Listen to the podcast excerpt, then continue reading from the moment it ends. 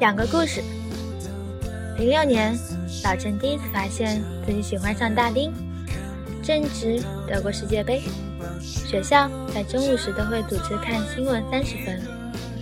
老陈调动群众情绪，并且成功挑动班里最高的包子去换台。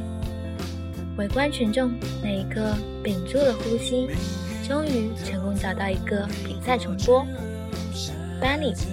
顿时掌声雷动，欢呼雀跃。然而，这欢喜之情只持续了五分钟，因为班主任神出鬼没地出现在教室门口。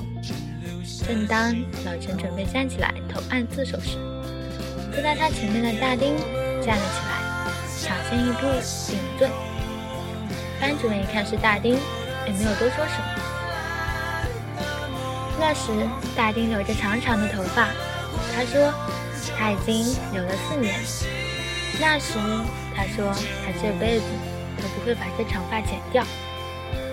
许久以后，老陈和我说过，他这一辈子只记得两个背影，一个是那年世界杯决赛，齐达内和大力神杯擦肩而过；另一个就是那天大丁站在他身前的背影。他对我说这句话的时候。是他在大丁的微博上发现了他恋爱的消息。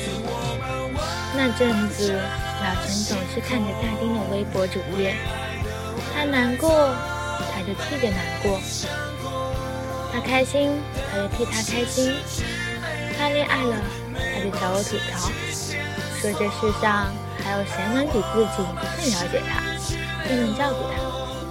我当时用力拍了一下他的脑袋，说。那你他妈倒是去追呀！老陈看着我摇摇头苦笑，把他的微博草稿箱都给我看。我当时就震惊了，因为那里面装满了老陈对大丁要说的所有话，却一条都没有发送出去。我记得这一年是一一年，老陈说。他高中毕业的时候就会去表白，但是在他家楼下等了七个小时。后来我才知道，住在大丁住的小区有两个门，偏偏大丁从另一个门回了家。我说：“你傻呀，手机是干嘛用的？”他说：“他当时连手机这茬事都忘了。”就在不停的排练要对大丁说的话，就期待着大丁从拐角处出现。那天他拍着自己的脑袋说：“真他娘邪门啊！你说为什么偏偏那天要从那个门回家？”我当然不知道怎么回答他，但我知道老陈和大丁总是在错过。老陈。始终别扭，能把所有想说的话藏在草稿箱里，就是没办法发给他。大丁始终迟钝，他依旧没有明白，明明理科最好的老陈，会去选文科的原因。有时候我都会觉得，或许大丁是故意的，所以才能做到这样的若无其事。他们从小学的时候就在一个学校，一直到高中，明明只有几百米，就是没办法常常遇见。好不容易到一个班，老陈又不知道该怎么开口，好不容易鼓起了勇气，有建成，就这么一路错过。到后来，老陈只能从微博知道大丁零星的消息。而他甚至不敢关注他。那时还没有悄悄关注，他就每次从搜索栏打大丁的昵称。老实说，我不知道老陈家店有些什么。而我想，而我想你也知道，每个在恋爱中的人都是神经病。这是五月天的《春娇与志明》，咦，好像是志明与春娇，先送给你哦。后面还有一个故事。春娇已经早就无在听，讲这多，其实拢总拢无较纸。行到淡水海岸，两个人的爱情，已经无人看，已经无人听。啊，我甲你相好就到这，你对我已经无感觉，到这冻定，你也免爱我。我甲你相好就到这。你对我已无感觉，太过伤心，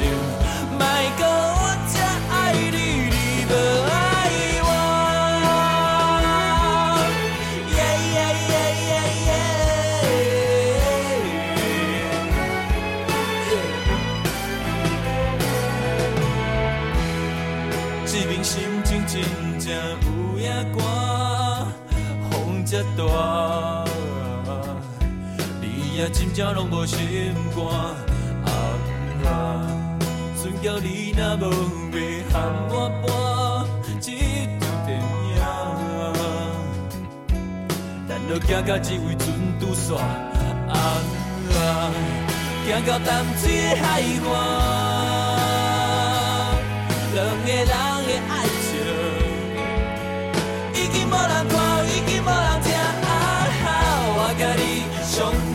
到这，你对我已经无感觉，到这冻定，你也免爱我。我甲你相好就到这，你对我已经无感觉，莫搁伤心，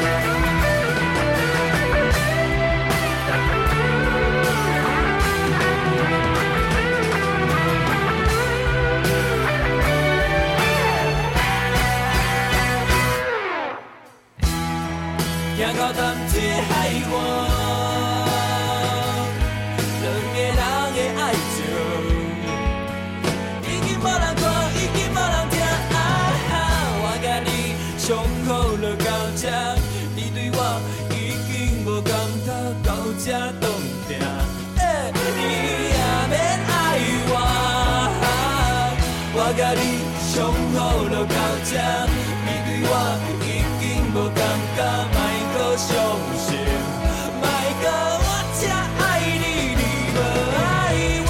我甲你相好就到这，你对我已经无感觉，到这冻定，你也免爱我。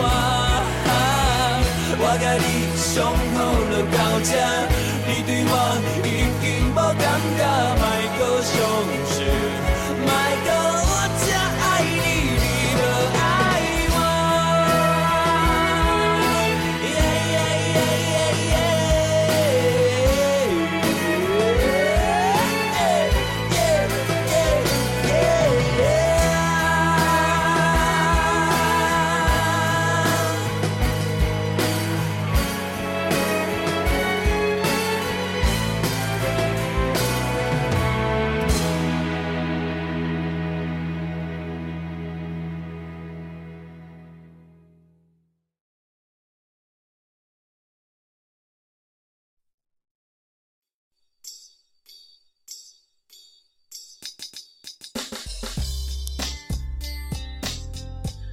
同样是在零六年，比老陈年轻两岁的于小姐，也在经历她人生中的一次暗恋。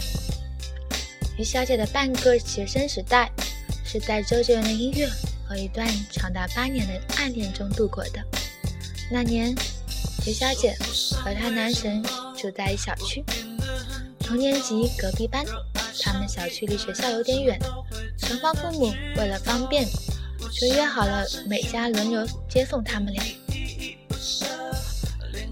他男神每天晚上回家时都会戴着耳机，那时候最流行的是索尼的 MP3。男神告诉他，他听的歌都叫都是一个小周杰伦的人唱的。刘小姐带着好奇，在周去周末的音商店淘了张杰伦的旧卡带，从此沦陷一发不可收拾。那时，她为了自己对男神有共同语言，去听男神的喜欢的歌，去看男神喜欢的球赛。那天，她和男神一起回家。男神把耳机的另一头分给了走在他左边的于小姐，耳机里传来的是杰伦的《简单爱》。那时听着耳机里口齿不清、很青涩的歌声，看着比他高一个头的男神的于小姐，心跳破天荒的漏跳了一拍。转眼高中时代结束，突然意识到在无法想看男神时，就假装不经意。经过他班级偷偷看一眼的于小姐，终于下定决心表白。那天班级吃散伙饭是最佳的时机，可那天于小姐站在她男神面前，什么都说不出口，想起喝酒壮胆，二话不说抢过男神的酒杯，一口干了酒里酒杯里的酒。那天男神喝的是白酒，男神把女生送回家的时候，对他爸妈说了几句。据说于小姐在回家途中还吐了几次，觉得自己出了于小姐，自觉没脸见男神，见男神就躲，就这样度过了那个暑假。大一、大二，每次于小姐想男神的时候，就听周杰伦。周杰伦也一步步变红，那个仿佛只属于他们两个人的秘密被大家所熟知。周杰伦一零年南京演唱会，徐小姐鼓起勇气约男神去，本来都说好了，可是男神还是没能抽出时间。那天，徐小姐买了张黄牛票，一个人听完了演唱会，整场演唱会恍恍惚惚。她说自己看不清。台上的人是谁？能听到的都是自己的影子。大三，与小姐出国，出国前，她终于约男神到小区门口。她知道自己还是连一句“我喜欢你”都说不出口，就想要把话写在纸头上。偏偏那天风很大，纸条还没被接吻就被吹走，吹走了。那天，于小姐和男神找了一个小时，她都急哭了。这个故事终于在大四的时候迎来了结局。我们迎来了又一次同学聚会，这次男神也在。我和 Tim 知道于小姐这么多年来一直没能忘记她的男神，因为中文歌她只听周杰伦的，每张节每张专辑必买。他一难过就会抄《简单爱》的歌词。他走路喜欢站在人左边。那天他男神一上来就喝了两杯。快散伙的时候，他叫住于小姐，对于小姐说了一句他等了好多年的话：“其实那时候我也喜欢你啊。”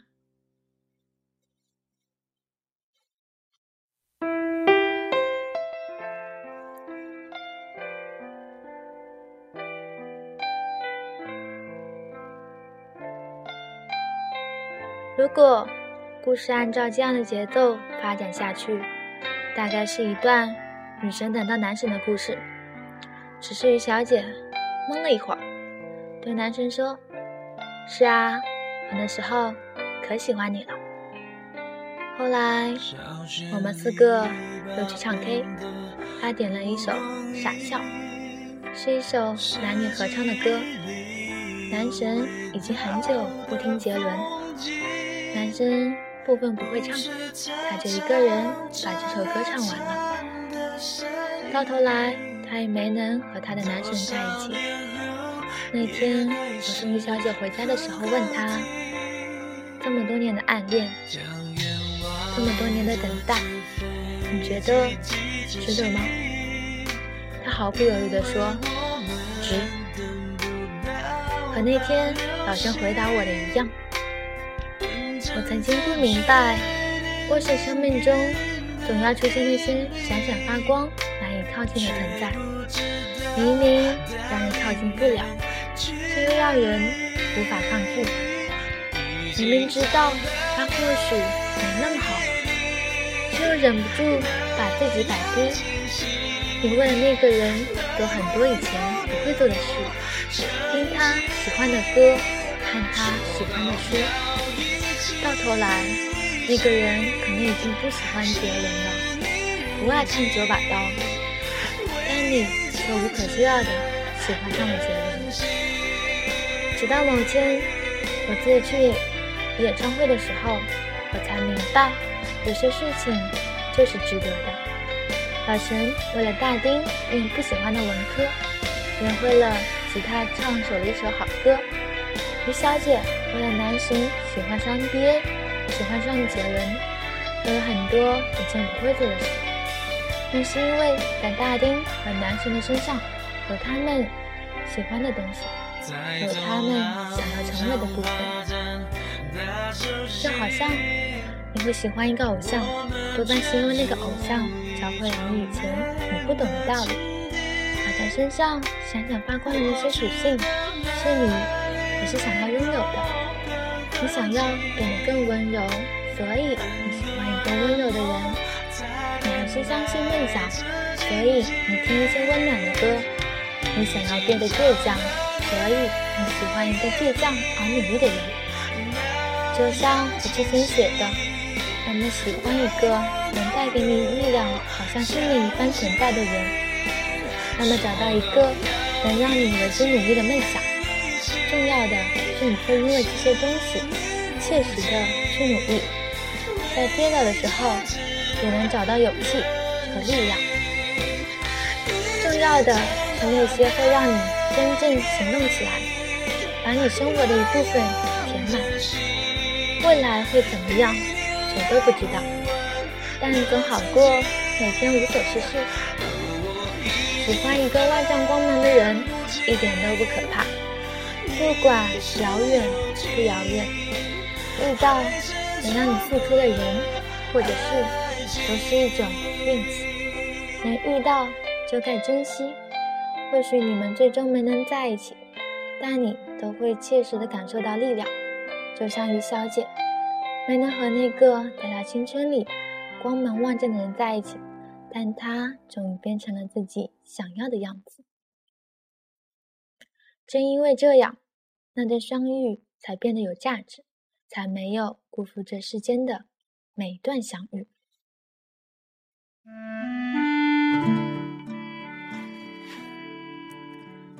本来故事到这里就该结束了，可老陈。给了我一个大惊喜。一三年，老陈迎来自己那段故事的结局。那天，我见到了大丁。大丁剪了短发，我差点都没认出来。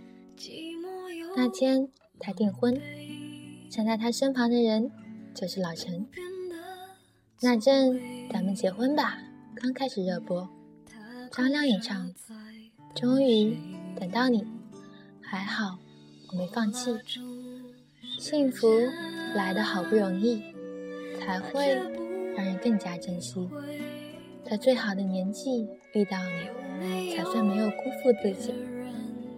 而老陈站在台上说：“还好，我把自己变得足够好，好到可以让你看见。如果你想要踏实，你就得踏实。如果……”你想遇到一个让你欣赏的人，那就得让自己具备被他人欣赏的特质，先变成自己喜欢的自己，再遇到一个不需要取悦的人。有时候等一点也不可怕，老天让你等，是为了让你做更正确的选择，遇到更合适的人。只要你在等的时候。把自己变成一个值得被等待的人，才能被同样在等待的人看到，并且相遇。只要你在等待的时候，保持耐心，充实自己，变得比昨天更好，变得可以配得上你想遇到的人。即使你没有和你刚开始想要在一起的人在一起，你也没有白白辜负这一段等待。关键是在等待的时候，把自己变得足够好，而不是停在原地。就想要有灵魂伴侣，那你就，那你得先找到自己的灵魂。我突然想起那天，老陈冲里面和我说，他这一辈子只记得两个背影，一个是那年世界杯决赛，齐达内和大力神杯擦肩而过，另一个就是那天大丁站在他身前的背影。妈的，傻逼！你等了这么久，终于被你等到，一定要过得让我们这帮兄弟都羡慕。你也是。这篇文章是卢思浩二零一四年二月四号写的两个故事。在微博上看到这篇文章的时候就很感动，就很想念给大家听。或许只有感同身受。才会有共鸣。现在放了一首燕姿的《同类》，只有相同的人进去在一起，就不会出来了。